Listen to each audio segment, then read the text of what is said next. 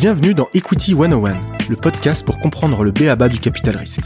Je m'appelle Alexis Ménard, je suis investisseur chez Go Capital et mon objectif est de partager avec vous tous les meilleurs conseils et retours d'expérience pour comprendre le capital risque et le financement des startups. Pour cela, j'interviewe toutes les semaines des entrepreneurs qui ont créé des boîtes incroyables et les investisseurs VC qui les financent. Si vous appréciez ce podcast et souhaitez recevoir toutes les semaines les nouveaux épisodes dans votre boîte mail, n'hésitez pas à vous inscrire à la newsletter sur equity101.io. Bonne écoute Bonjour à tous, aujourd'hui dans Equity 101, j'ai le plaisir d'accueillir Julien Etex, investment manager chez Upfront. Salut Julien Bonjour Alexis, ravi d'être ici avec toi aujourd'hui. Également, euh, très content de t'avoir. Euh, je voulais commencer par une question, la question euh, classique du podcast, c'est est-ce que tu pourrais te présenter, nous raconter un peu qui t'es, ton parcours, tes différents métiers et finalement comment on passe d'ingénieur à financier?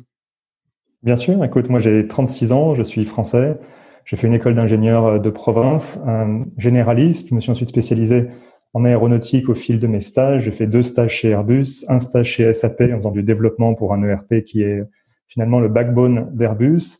Et de là, hein, on aurait pu penser que je rentre dans le milieu de l'aéronautique tout de suite, mais je suis sorti d'études en 2006-2007. C'était de mauvaises années pour l'aéronautique et de très bonnes années pour à peu près tous les autres secteurs. J'ai finalement fait 12 ans en banque d'affaires, que ce soit à Zurich, Genève ou Paris, chez Barclays et JP Morgan. La façon de rentrer euh, dans la finance, finalement, ça a été de faire de la mécanique des fluides appliquée au flux de trading, c'est-à-dire faire de la réorganisation de process, aider les banques à organiser mieux et digitaliser leurs différents processus. Ça semble l'évidence en 2020. En 2006-2007, ça l'était pas encore complètement. Et de là, je suis passé à chef de projet, chef du changement, responsable de produits pour les fonds de private equity et le venture capital pour l'Europe et le Moyen-Orient pour JP Morgan pendant quelques années.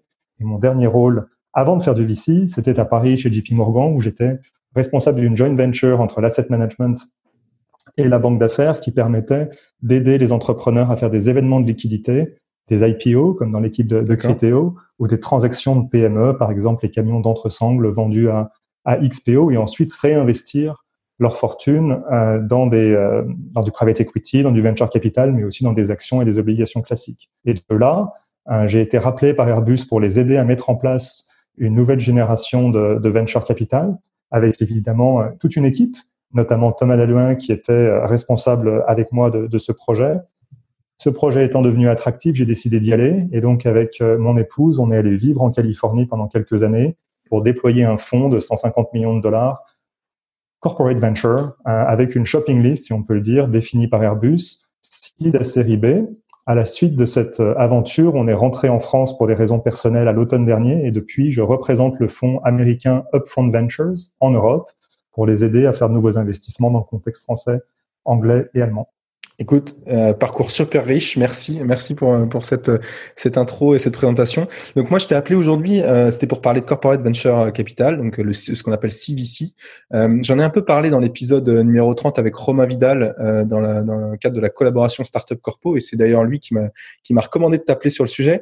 Euh, et, et, comme tu disais juste avant, tu as, passé as passé quelques années dans la Silicon Valley en tant que partenaire chez chez Airbus Venture. Est-ce que pour commencer sur ce sujet-là, est-ce que tu pourrais nous expliquer concrètement ce que c'est qu'un CVC euh, et pourquoi on a vu l'émergence de ce type de fonds euh, se généraliser depuis une dizaine d'années. Euh, pourquoi il y a ce besoin des corporates d'aller investir dans cette classe d'actifs dans du venture capital? C'est intéressant la façon dont tu le formules parce que tous les corporates ne voient pas les choses de la même façon. Un corporate, de façon générale, a envie de mieux comprendre l'innovation dans le secteur qui l'intéresse. Ça, c'est depuis toujours.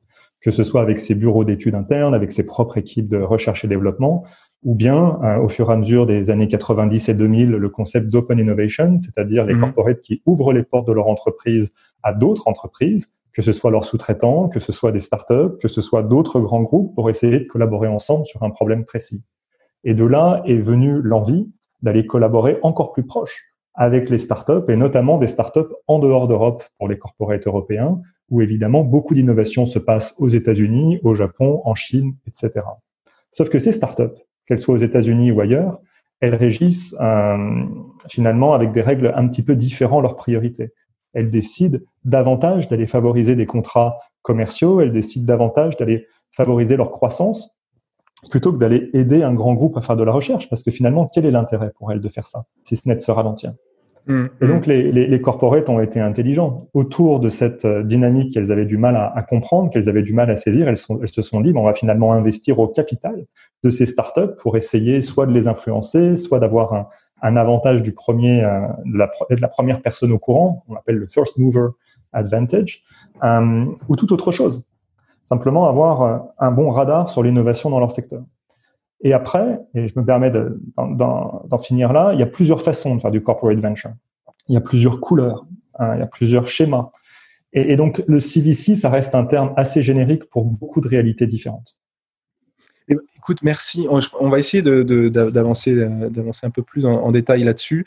Euh, est-ce qu'on peut, du coup, tu disais qu'il y avait plusieurs couleurs, plusieurs schémas, etc. Mais est-ce qu'on peut quand même en ressortir euh, des grandes particularités Est-ce que tu pourrais faire un, finalement les différences fondamentales entre un, un, CVC, donc un Corporate Venture Capital, et un VC. Euh, quelles sont les différences fondamentales qu'on retrouve euh, à peu près tout le temps?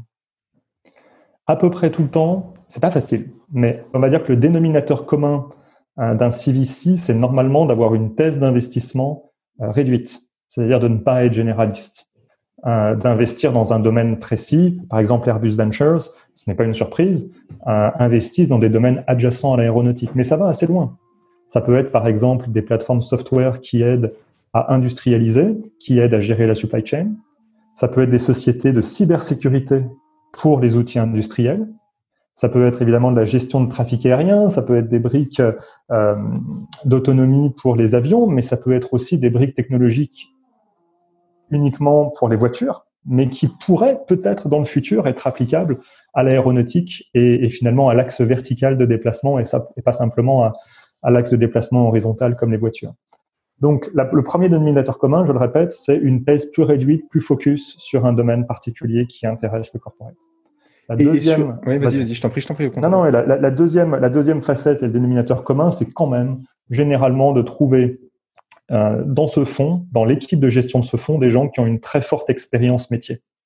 C'est-à-dire qu'il y, y, a généralement une forte partie de l'équipe qui n'est pas financier à la base, qui est avant tout un bon connaisseur de la technique, bon connaisseur de l'outil industriel ou de l'outil du corporate, euh, très forte compétence métier.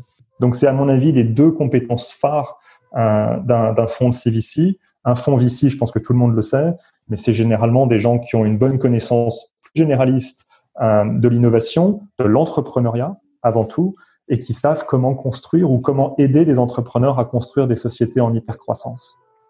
Voilà les, grandes, les grandes choses qu'on retrouve forcément d'un côté et de l'autre, et après les deux mondes se superposent assez facilement et assez régulièrement.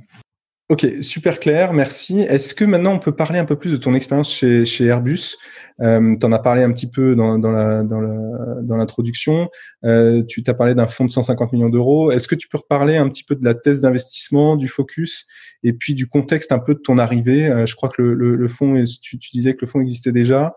Et quelle, quelle a été ta mission? Euh, Comment vous avez fait évoluer un peu le fonctionnement et la structuration du fonds? Bien sûr, c'était un fonds en dollars, puisque c'était vraiment un véhicule qu'Airbus souhaitait être focalisé dans un premier temps sur l'innovation aux États-Unis et hors d'Europe. Euh, Airbus a déjà de très très grandes équipes de recherche et développement en Europe, c'est majeur. Et euh, il y avait uniquement, on va dire, une, une équipe correcte, hein, basée en Europe, qui regardait des deals européens qui pouvaient être complémentaires et stratégiques à l'écosystème Airbus en Europe. Et il y en a eu quand même de nombreux qui ont été faits. Et le focus était mis aux États-Unis avec euh, la moitié à deux tiers, parfois trois quarts des deals qui ont été faits aux États-Unis par rapport au reste du monde. Et donc assez naturellement, le fonds était américain et dénominé en dollars. Euh, un fonds, euh, en termes de structuration, euh, le fonds, comme beaucoup de fonds corporate venture euh, européens notamment, parce que les choses ont évolué un peu plus tôt aux États-Unis, c'était tout simplement, ou ça aurait pu être tout simplement basé sur ce qu'on appelle la balance sheet d'Airbus. Il y a beaucoup de corporates qui font comme ça, qui créent une filiale complètement euh, détenue par l'entité parente, l'entité mère du corporate, et qui ensuite décident d'aller investir depuis cette filiale euh, de façon complètement alignée avec les priorités du business. Et ça, tu l'as compris, c'est logique. Je veux dire, on est un corporate, on se dit j'investis de l'argent dans des startups, il faut qu'elles soient parfaitement alignées avec mes priorités du business. Et donc généralement, ce qui se passe, c'est que tu rentres dans un schéma où euh, les, les, les, opérationnels, les gens qui gèrent un département, une business unit de ton corporate commence à avoir beaucoup leur mot à dire sur tel ou tel investissement. Mhm. Qu'est-ce que ça fait quand on a quelqu'un qui est au jour le jour responsable d'une activité opérationnelle, qui a le droit et qui a même euh, qui est même encouragé à donner son avis sur des investissements? C'est compliqué parce que ça veut dire que quelqu'un peut euh, réduire le champ d'investissement finalement à des domaines qu'il comprend, à des domaines dont il perçoit déjà l'utilité. Or, selon moi, un CVC doit précisément investir dans des briques qui sont potentiellement aujourd'hui pas pertinentes pour le corporate, mais on pense qu'elles pourraient l'être très fort, très probablement sur le chemin futur du corporate. On pense que tel ou tel entrepreneur a vu des choses différentes, réfléchi de façon orthogonale à un problème que le corporate cherche à résoudre depuis déjà de longs mois ou de longues années. Et donc, si finalement tu euh, intériorises le processus de décision avec des gens de, business unit, bien souvent, c'est pas toujours le cas parce qu'il y a aussi des gens qui pensent très, euh, de façon très libre, mais malheureusement, très souvent, ça vient caper euh, la qualité de l'innovation que le fonds CVC vient apporter au corporate. Et donc, c'est pour ça qu'Airbus Ventures avait pris une approche très différente, très novatrice à l'époque, en 2015-2016, qui était de dire, on structure l'effort au format fonds, comme un fonds financier VC traditionnel. Simplement, on va placer le corporate comme unique investisseur, comme unique LP de cette structure de fonds. Qu'est-ce que ça vient changer? Ça vient changer deux choses fondamentales. La première chose, c'est que l'Investment Committee, donc véritablement l'organe de prise de décision dans ce fonds d'investissement, va être séparé du corporate. Évidemment, on pense qu'il va y avoir quand même des, un peu, un, peu d'influence au début, etc. Mais l'objectif, c'est de le rendre le plus indépendant possible pour qu'il soit capable d'investir avec le moins d'interférences du corporate possible ces gens-là vont pas chercher à investir dans le prochain Snapchat si le corporate c'est euh, Siemens, mais ils vont quand même avoir une certaine liberté sur les briques technologiques et la typologie d'entrepreneurs qu'ils vont rechercher à mettre euh, en relation avec le corporate via cet investissement. Et ça, c'est fondamental. Et la deuxième brique, c'est euh, d'avoir un objectif qui soit un peu plus financier que stratégique. Et ça, c'est très polémique dans un corporate, puisque généralement, les sommes mises en jeu dans un CVC sont très faibles par rapport à l'envergure du corporate. Donc on se mm, dit, mm. évidemment, ce fonds n'a pas pour objectif de faire de l'argent. On n'est pas là pour ça. Sinon, on aurait, on aurait confié de l'argent à des gérants euh, externes dont on a choisi euh, le track record et les performances pour ça. Mais en fait, euh, l'effet de bord positif d'avoir un focus financier sur un fonds CVC, c'est de pouvoir jouer dans la même cour que les fonds VC traditionnels. Et c'est finalement avoir accès aux meilleurs deals de l'écosystème. Donc, contre-intuitivement, pour beaucoup de corporates européens, avoir un focus fortement financier dans le CVC, finalement, ça donne accès à des startups d'encore meilleure qualité. je pense que ouais, c'est un point super important ça, euh, parce qu'on parlait des, des, différences. Finalement, là, ce que tu viens de dire, c'est que c'est pour retrouver un alignement entre un CVC et un VC qui vont investir sur, sur les mêmes les, les mêmes entreprises. Hein.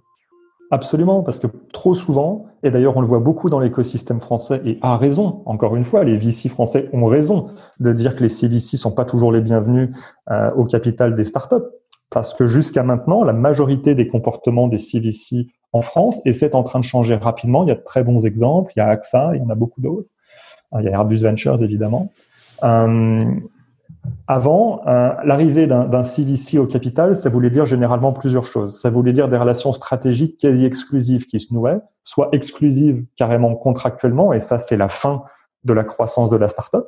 Donc la startup deviendra au mieux une petite PME qui n'aura comme destin ultime que de se faire racheter potentiellement par ce corporate. Donc c'est une sortie assez euh, sur une petite note, on va dire, de la part de la startup. Donc ça personne ne souhaite des termes exclusifs. Mais même sans terme exclusif, si l'investissement est fait depuis la balance sheet du corporate, l'attente est très forte pour une collaboration extrêmement étroite et donc beaucoup de bandes passantes de la startup qui soient consommées par le corporate. Et donc finalement, le corporate qui investira euh, quelques centaines de milliers ou quelques millions d'euros au capital de la startup va parfois capter jusqu'à 50% de sa bande passante. Donc c'est très peu cher payé. Et mmh, c'est ce mmh. désalignement d'intérêts qui va contre l'hypercroissance de la startup que les VC redoutent, à raison.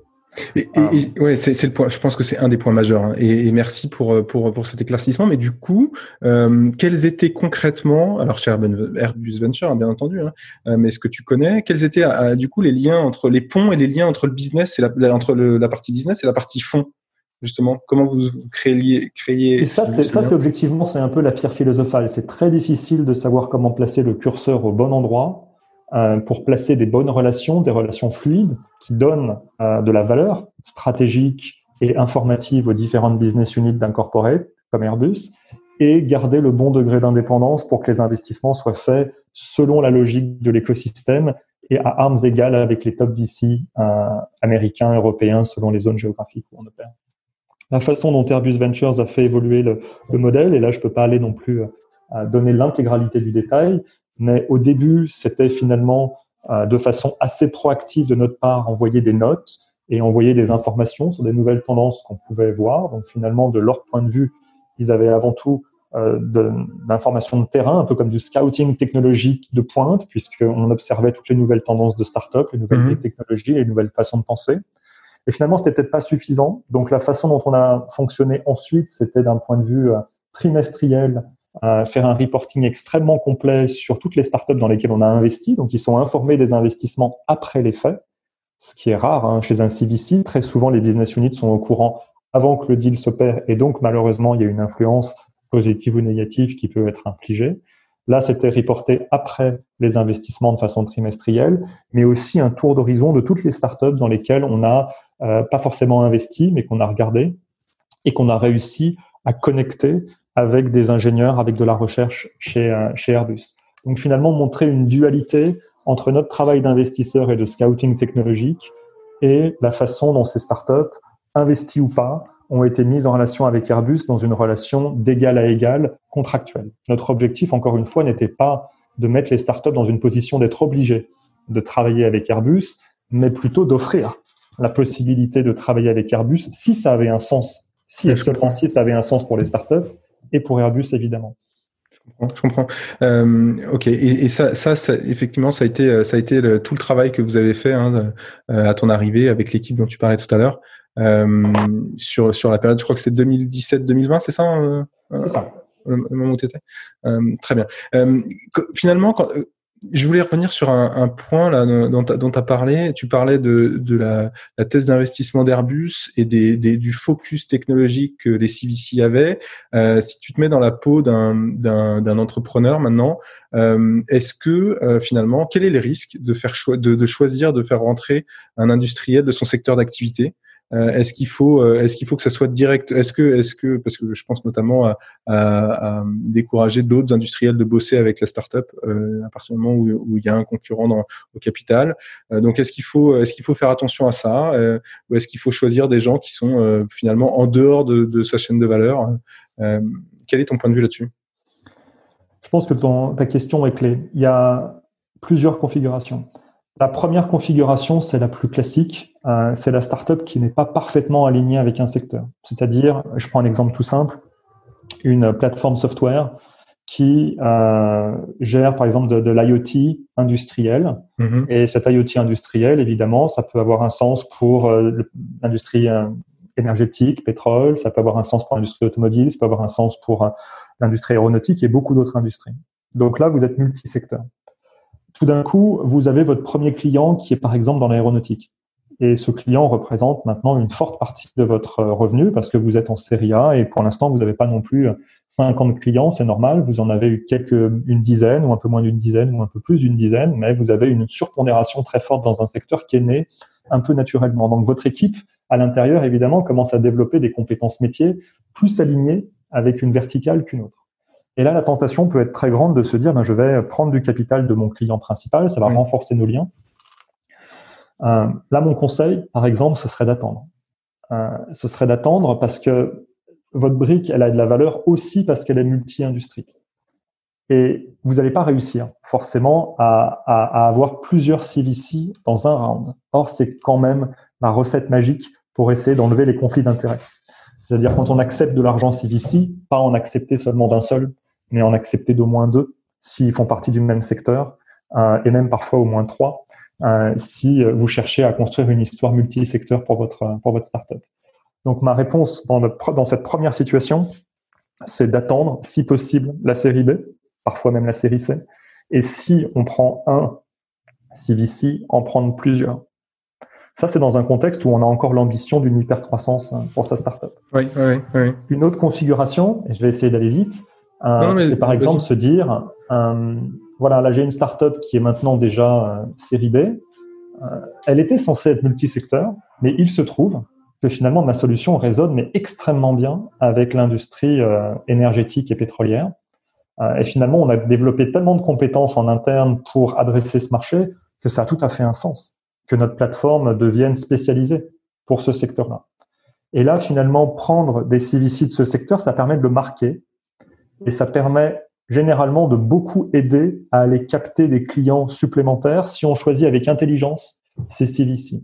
C'est-à-dire, dans toutes les industries, il y a généralement des corporates qui sont perçus comme ceux qui sont forward thinking, comme ceux qui vraiment innovent. Et il y a d'autres mmh, corporates mmh. qui sont plutôt suiveurs. Et évidemment, prendre de l'argent du corporate qui a cette image d'innovateur, cette image qu'il faut copier, euh, en banque, typiquement euh, JP Morgan, Goldman Sachs, euh, c'est un peu des exemples classiques aux États-Unis, mais ils ont tendance à être en pointe sur tout un tas de domaines de digitalisation. Et donc, généralement, si on reçoit de l'argent corporel de JP Morgan dans sa fintech, en série B, c'est plutôt perçu comme un bon signe. Le, le, conseil reste le même. Le conseil reste quand même, si possible, d'avoir deux corporates à la fois. Chez Airbus Ventures, on l'a fait à de nombreuses reprises.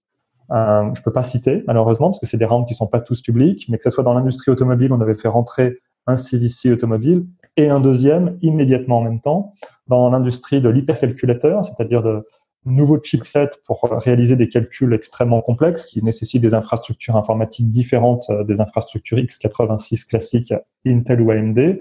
Là également, on avait fait rentrer deux banques au capital de cette euh, startup. Donc, vas-y, vas-y, je finis, je t'en prie. Réussir à faire rentrer deux corporates en même temps dans un même domaine, ça vient faire deux choses. Ça vient à la fois marquer votre territoire et montrer que vous êtes finalement le leader et le, le leader dans, ce domaine. Vous êtes en, en, pointe et avoir réussi à décrocher de l'argent corporate de la part des corporates identifiés comme étant les plus innovants, ça peut vous aider à avoir beaucoup de contrats euh, chez d'autres corporates de ce même secteur qui habituellement ont besoin d'une sorte de validation euh, de ce corporate de pointe pour eux-mêmes faire les efforts d'innovation. C'est comme ça, j'entends, c'est comme ça que tu, tu leverages au maximum euh, justement l'apport des, CVC. Euh, mais alors, il y a une question quand même complémentaire, c'est euh, est-ce qu'il y a un intérêt à faire rentrer un CVC en seed ou en série A, donc assez tôt dans la, vie de la boîte?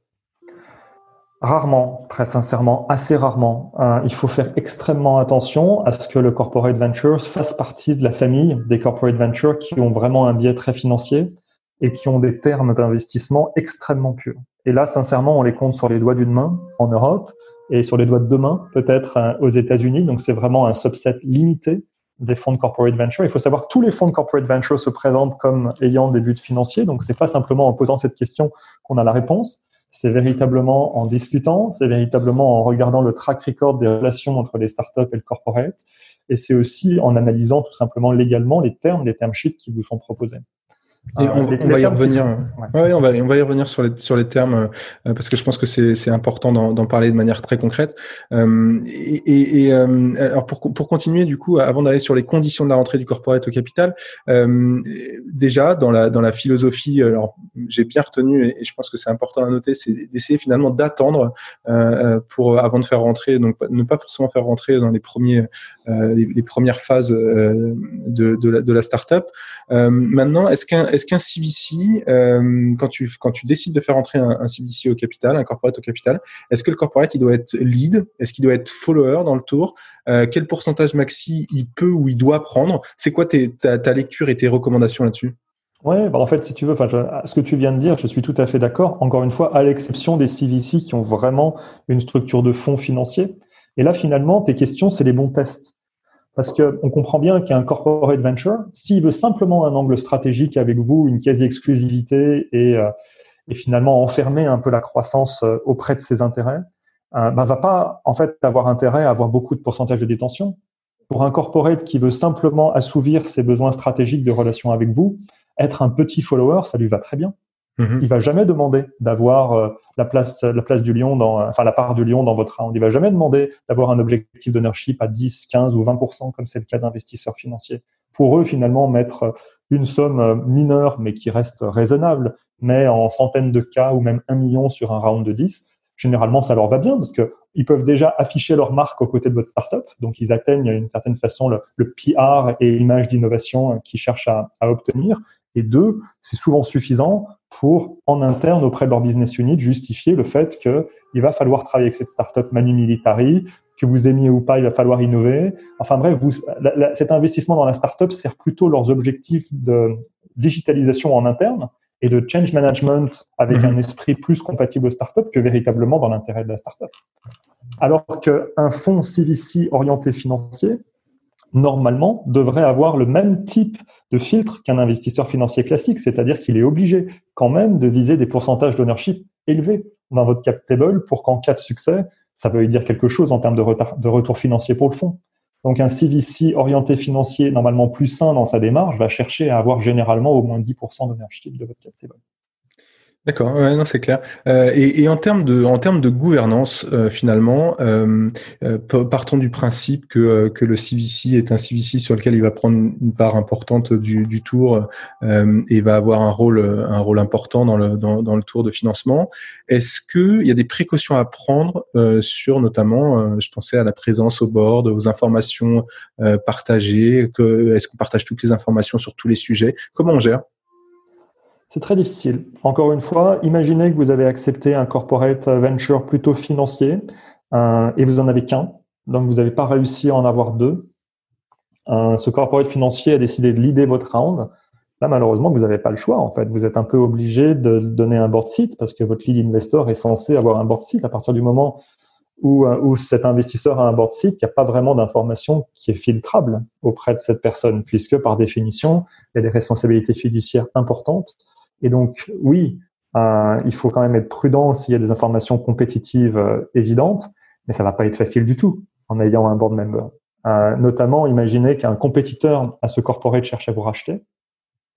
Même si vous avez bien structuré les documents légaux pour qu'il n'y ait pas de right of first refusal, même si vous avez fait attention à ce que les choses soient, claires et nettes et qu'il n'y ait pas d'avantage particulier à ce corporate, ça va être très très difficile de garder cette information proche, proche de vous et que l'information ne filtre pas et que ça vienne potentiellement faire dérailler euh, le processus d'acquisition de votre société par un compétiteur. Donc c'est vrai que si vous acceptez un corporate financier avec un gros ownership, il faut comprendre que la conséquence, c'est potentiellement de se faire racheter par une autre industrie. Je m'explique. Euh, si par exemple vous êtes aligné avec un secteur qui soit le pétrole, euh, parce que votre plateforme software vraiment a un sens euh, dans ce secteur-là. Vous avez eu beaucoup de succès et vous recevez un investissement de Schlumberger Ventures. Schlumberger, mhm. donc très grosse société du secteur pétrolier. Eh ben, potentiellement, ça veut dire que ça va être très difficile pour vous de vous faire acheter par euh, Exxon ou par d'autres sociétés du secteur pétrolier. Par contre, la cible classique de votre plateforme, c'est peut-être de la part d'un Salesforce. C'est peut-être de la part d'un Oracle. C'est peut-être de la part d'une autre société software qui a une forte emprise enterprise euh, sur ce secteur-là.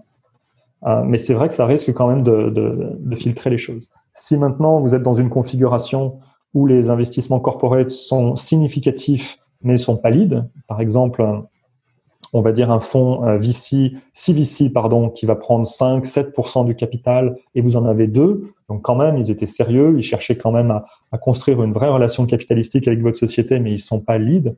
Là, l'objectif c'est de les garder board observer, voire pas au board, euh, même si ça peut heurter les sensibilités, pour que précisément les discussions d'acquisition, etc., soient complètement, euh, soient complètement euh, étanches. Le dernier point, c'est que normalement, un board member, encore une fois, notamment en droit américain, en droit français, les choses sont, sont légèrement moins lisibles de ma part. Peut-être que j'ai tout simplement moins de connaissances à ce sujet-là.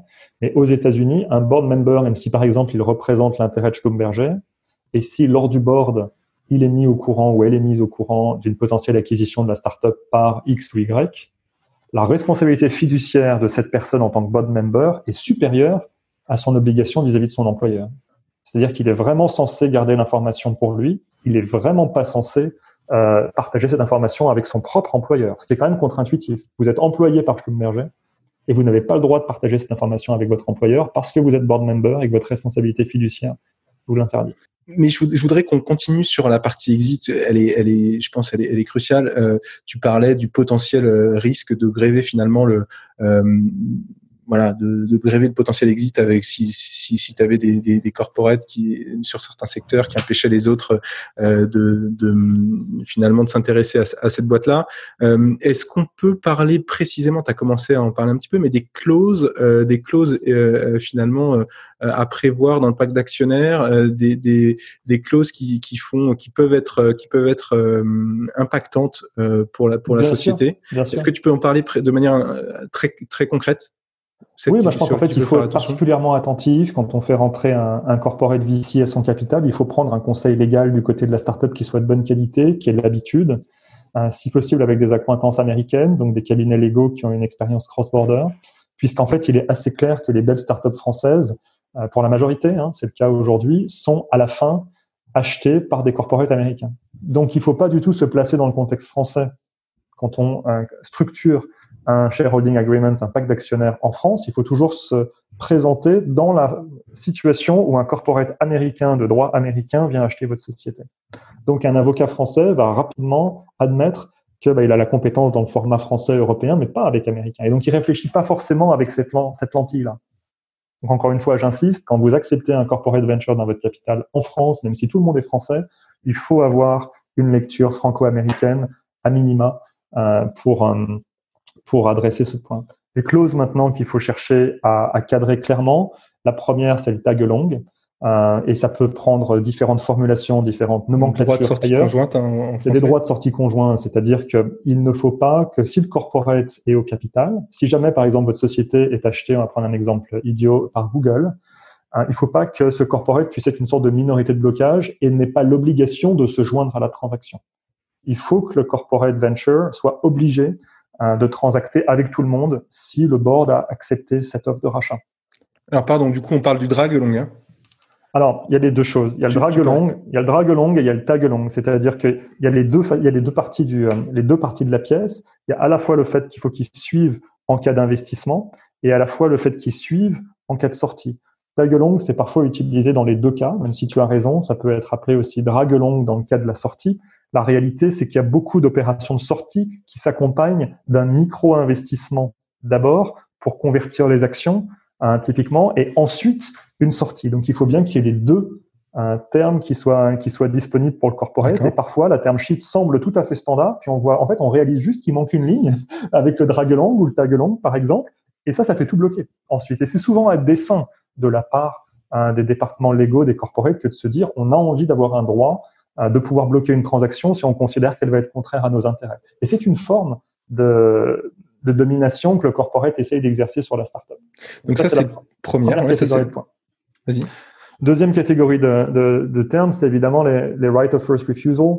Euh, et c'est finalement le fait que, là j'ai du mal peut-être à comprendre et à connaître le, la nomenclature du terme en français, tu vas peut-être mêler Alexis, mais c'est le terme qui indique que quand une offre d'achat est exprimée, euh, il y a parfois un délai offert aux actionnaires pendant lequel ils ont droit de faire une offre, euh, une contre-offre. Alors c'est le droit de préemption? Et donc ce droit de préemption, également, il est évidemment à, à configurer de façon intelligente dans ce contexte-là, parce qu'il est logique que si euh, quelqu'un de votre secteur euh, du CVC cherche à faire une offre, s'il sait que l'action euh, a le droit de pouvoir faire une contre-offre dans la semaine, il va y avoir une guerre des prix complètement contre-productive et très très très toxique pour euh, le corporate qui cherche à acheter cette société. Donc ça va décourager la plupart des corporates à, même faire une offre ou même à réfléchir à votre société. Alors du coup, là sur ce point précis, moi j'ai une question, c'est à ton capital, tu fais rentrer sur le même tour un VC avec un CVC, le VC va demander un droit de préemption, mais tu n'as pas envie de le donner au CVC pour les raisons que tu viens d'évoquer Qu'est-ce qu'on fait? C'est très difficile d'avoir deux share classes différentes quand c'est le même round. Normalement, les gens exigent de tous avoir la même série B preferred, série C preferred, etc. Et on se rend compte que ce droit de préemption, s'il y a un corporate euh, dans le tour, devient complètement toxique. Ouais, c'est très clair. Donc on n'a plus vraiment, donc on n'a plus vraiment le choix. Et donc on, on, se rend bien compte aussi pourquoi les VC aiment pas travailler avec des CVC parce que ça vient réduire les droits, ça vient changer la configuration du round. Euh, même si à partir de la série B et C, c'est généralement accepté. Et en plus, aux États-Unis, la plupart des CVC maintenant fonctionnent selon le modèle d'Airbus Venture, c'est-à-dire avec un modèle très financier qui joue aux mêmes règles du jeu. Et, et c'est d'ailleurs pas facile. Je reviens un tout petit peu à, à What's in it pour le corporate, c'est pas facile parce que ça peut donner aussi des situations où imaginez Airbus, c'est pas arrivé, mais imaginez Airbus Ventures investit dans une startup intéressante pour Airbus et finalement cette startup se fait racheter par un compétiteur deux ans après sans qu'Airbus ait pu faire quoi que ce soit. Ouais, ouais. Ça peut être extrêmement frustrant. Bien sûr. le bien travail de l'équipe de Corporate Venture, c'est évidemment de tous les trimestres, nous on faisait de mettre au courant le département M&A de toutes les avancées euh, de, de, différentes startups avec les termes qu'on pouvait partager de façon publique. Hein. On partageait pas les board packs, on était quand même très très prudent sur les éléments qu'on pouvait qu'on pouvait partager. Il y avait une sorte de, de mur d'information entre la partie venture et la partie corporate. Néanmoins, ils étaient au courant des grandes annonces, des grands progrès publics de la startup pour les mettre à jour et pour que d'eux-mêmes ils puissent potentiellement monter des dossiers de M&A sur des startups du portefeuille CVC. Hum, hum, hum. Euh, pour qu'il n'y ait pas de frustration. Ouais, parce non, mais j'entends, j'entends. Mais, parce mais à partir du moment où on configure les termes pour que le jeu soit ouvert, bah, le jeu est véritablement ouvert. Il est véritablement ouvert. Et, et est-ce qu'on, est-ce qu'on rajoute, est-ce qu'il y a un intérêt à rajouter une clause de rachat obligatoire dans le pacte si le CVC dépasse un pourcentage, un certain seuil, etc. Qu'est-ce que tu penses de ça? Il y a plusieurs scénarios. Nous, on l'avait pas mis euh, parce qu'en fait, c'est uniquement dans des situations assez troubles, assez négatives en fait qu'on pourrait avoir besoin de ça. Euh, parce que non, la logique d'une startup qui est en hypercroissance, c'est que les investisseurs existants, à moins de continuellement pouvoir réinvestir au capital à chaque round, ce qui est généralement le cas au round N plus 1, mais pas après, c'est très rare si la startup a du succès. Et donc, logiquement, ils se font diluer au fur et à mesure du temps. Euh, donc la logique voudrait qu'une société qui a beaucoup de succès, on n'est jamais la situation où le corporate monte et monte et monte encore au capital en termes de pourcentage. Au mieux, il se maintient un, round ou deux et puis après il se débute. Et donc la seule, les seules situations où ça peut être euh, pertinent, c'est quand la startup de, commence à, à, plus aller très bien et doit lever de l'argent avec des down rounds ou des flat rounds et donc euh, il y a une relution potentielle du corporate au capital.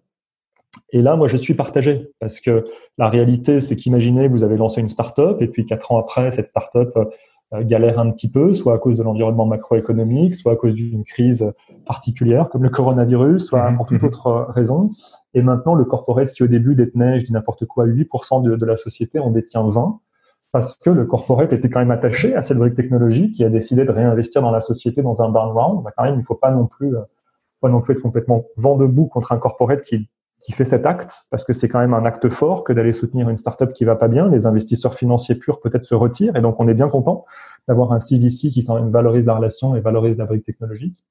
Ce que je pense, c'est qu'en fait, ce type d'action, si le corporate fait ce type d'action, c'est que l'étape naturelle après, c'est ce qu'on appelle un acquire, c'est-à-dire on rachète le corporate rachète la mmh, mmh. startup à bas prix pour offrir aux fondateurs la possibilité de travailler dans le corporate pendant un an, deux ans, faire une belle transition de cette brique technologique dans le corporate et ensuite retrouver d'une certaine façon leur liberté pour soit rester dans le corporate si finalement la carrière leur plaît, soit fonder un, projet de nouveau entrepreneurial à l'extérieur. Et ce genre de sortie en acquire, ça peut être une sortie tout à fait élégante pour les entrepreneurs, parce que ça peut être une startup qui, sincèrement, n'a pas vraiment de, de, de potentiel d'hypercroissance. Ça leur permet de récupérer quand même parfois des belles sommes au niveau personnel, euh, de donner un peu un moment de pause euh, en corporate pour ensuite se remotiver à lancer le projet d'après. Euh, et donc, si on vient caper, hein, pour revenir à ta question, si on vient caper les pourcentages de corporate, ça empêche ce chemin. Ça empêche cette porte de sortie. Qui, encore une fois, n'est pas une porte de sortie souhaitée, mais qui est quand même une porte de sortie parfois assez élégante pour des projets qui, qui malheureusement marchent pas aussi bien qu'espéré. Ouais, non. Donc moi, je l'enlèverais cette, cette ouais, non, complètement. Euh, je comprends. Euh, on, a fait, on a fait un, un bon tour d'horizon. Je te remercie beaucoup. On, a, on arrive. Euh, j'ai une dernière question parce qu'on arrive à la fin de l'interview. Euh, j'ai une dernière question de contexte finalement. Euh, comment, euh, quel est ton avis Comment la crise du Covid 19 là qu'on qu'on est en train de, de subir et et, et, et, et, avec les conséquences économiques qui, qui, qui commencent à arriver, comment ça va impacter Comment ça impacte ou comment ça va impacter le CVC, que ce soit en termes de montant déployé, de focus, de comportement? C'est quoi ton, ta, lecture de la situation? Encore une fois, deux, deux, deux, situations différentes. Si le fonds n'est pas un fonds, mais justement est sur la balance sheet du corporate, c'est un CVC plus classique, mm. plus traditionnel, là, les budgets sont négociés de façon annuelle. Et donc, dans un contexte, si par exemple on parle de corporate automobile ou aéronautique, dans un contexte extrêmement euh, choqué, euh, les sommes allouées vont nécessairement baisser, parfois drastiquement, et être réduites à zéro pendant plusieurs années. Puisque certains corporates vont considérer que cette activité de venture capital est finalement satellite, c'est lié à l'innovation, c'est important, mais on peut pas, on peut pas mettre la société à risque sur des activités beaucoup plus centrales et stratégiques par rapport à ces investissements en start-up qui sont parfois perçus comme un peu exotiques.